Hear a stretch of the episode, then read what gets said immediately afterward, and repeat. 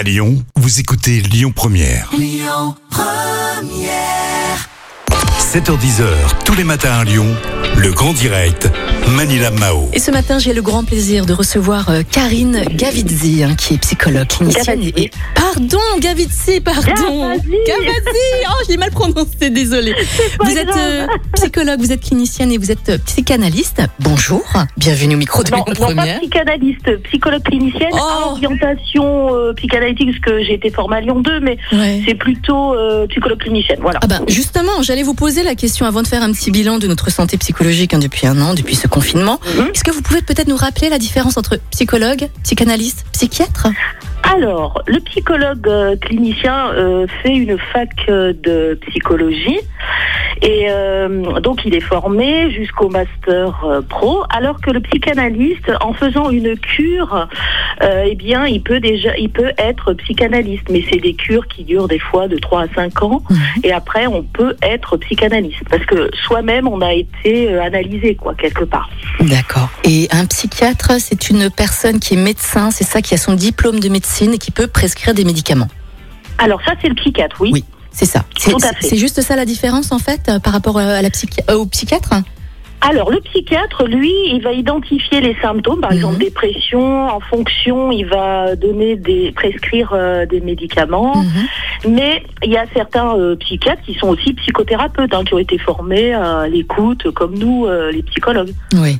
Et nous avons fait un petit point l'année dernière, hein, suite au premier confinement, je me rappelle. Oui. Est-ce que vous pouvez un peu nous, nous rappeler justement ce, ce- ce- ce qui Voilà. s'était dit, Karine?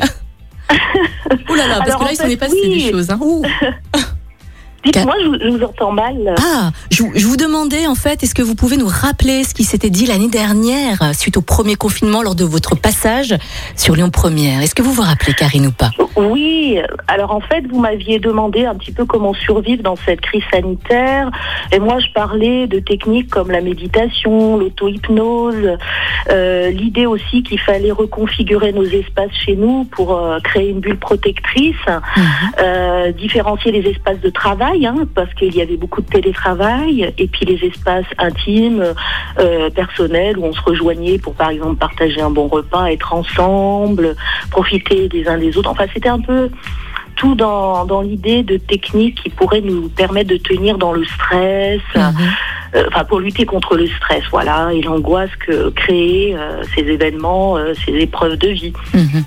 Et là, euh, depuis un an, est-ce que vous avez constaté quelque chose, une évolution euh, Est-ce que vous avez pu faire un état des lieux justement par rapport à notre santé mentale? Parce qu'en un Oui. an, il s'en est passé des Oui. choses quand même. Hein oh là là non, non, nous sommes pas fous. Mais en fait, euh, euh, là, j'ai j'ai noté que j'avais beaucoup plus de consultations. Euh, mais les personnes euh, ne viennent pas spécifiquement euh, à cause de hum, la crise sanitaire, mais pour des problèmes qui leur sont personnels, euh, des problèmes auxquels je suis habituée, mais quand même ils évoquent euh, cette impossibilité de se détourner de leur mal-être parce qu'il n'y a plus de divertissement. Euh, le lien social qui faisait euh, la vie finalement, qui était naturelle et, et, et comment dire mise à mal. Mhm.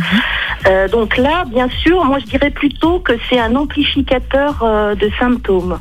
D'accord. Et quels sont ces symptômes de l'angoisse, de la dépression Voilà, voilà, c'est ça. D'accord. Et quels sont Stress, angoisse, dépression.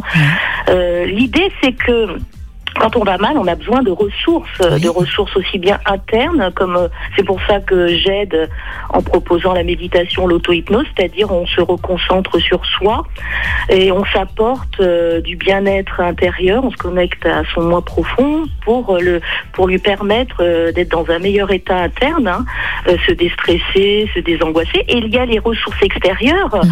pas le théâtre, le cinéma, tout ça, on faisait partie. Donc maintenant, comme on- nous ne pouvons plus y avoir accès, donc je leur propose euh, euh, des plaisirs plus simples. Ça peut être la lecture, une série qu'on adore. L'idée, c'est toujours d'être connecté à ce qui peut nous apporter des ressources, quoi, Mhm. pour tenir bon en fait. Hein. Euh, Karine, vos patients, ce sont plutôt des adultes ou des enfants?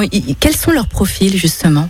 Alors moi, je reçois un public varié, enfants, adultes, couples et ados, mais en priorité, j'ai quand même pas mal d'ad- d'adultes. hein. D'accord, ok. Par rapport aux enfants, y a-t-il un mal-être aussi? Parce que certains enfants ne, ne, comprennent pas forcément la situation, ce qui se passe là en ce moment. Bien euh, sûr, bien sûr. J'ai l'impression, hein, vous, vous m'arrêtez Karine, hein, si, si, je me trompe, quel est euh, en règle générale leur état d'esprit aux enfants? Alors les enfants, ils suivent un peu leurs parents. Alors ils sont, les enfants vont pas s'exprimer de la même manière euh, que les adultes. Ils vont pas le verbaliser. Hein. Ils vont être plus dans le comportement. Alors euh, être stressés, avoir peur, avoir peur que leurs parents ne meurent. Euh, donc les parents, parce qu'ils sentent très bien, sans pouvoir forcément le verbaliser ou des fois l'analyser, mais ils sentent très bien que les parents n'ont pas la réponse non mm. plus. Hein. Mm. Que les parents sont dans l'incertitude, tout comme eux. D'habitude, les parents pour eux représentent des protecteurs. Donc les parents, bien sûr, qui restent protecteurs, hein, par leurs paroles, par leurs soins, par euh, leur écoute, voilà. Mais ils sentent bien qu'il n'y a pas cette réponse-là, hein, qu'on est dans l'incertitude. Mhm. Vous voyez, donc il y a beaucoup d'angoisse, des comportements. Il y a des enfants, oui, qui peuvent pleurer pour plus aller à l'école ou euh, pour rester aussi dans la cellule familiale euh, parce qu'ils se sentent plus protégés. Enfin, voilà.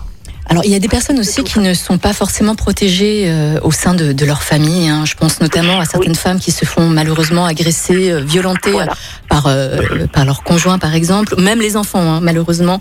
J'imagine que je, n'ose même pas imaginer les psychoses ou, ou les, les, les, les, névroses en fait de, de ces enfants-là. Vous savez qu'on va mhm. on va en parler dans un instant. Vous restez avec moi. Et si vous voulez bien, Karine, j'aimerais bien aussi parler de la situation de manière générale, bien sûr, des couples hein, suite à ce premier confinement. Qu'est-ce que vous en pensez, Karine? Alors les couples, justement, j'en reçois oui, ben, on, en, on, en, parle après, d'accord ah, Vous restez avec moi. Il est, il est 7h42, on va faire un petit point sur l'actualité dans un instant. Passez une très très belle journée sur Lyon Écoutez votre radio Lyon Première en direct sur l'application Lyon Première, lyonpremière.fr et bien sûr à Lyon sur 90.2 FM et en DAB+. Lyon Première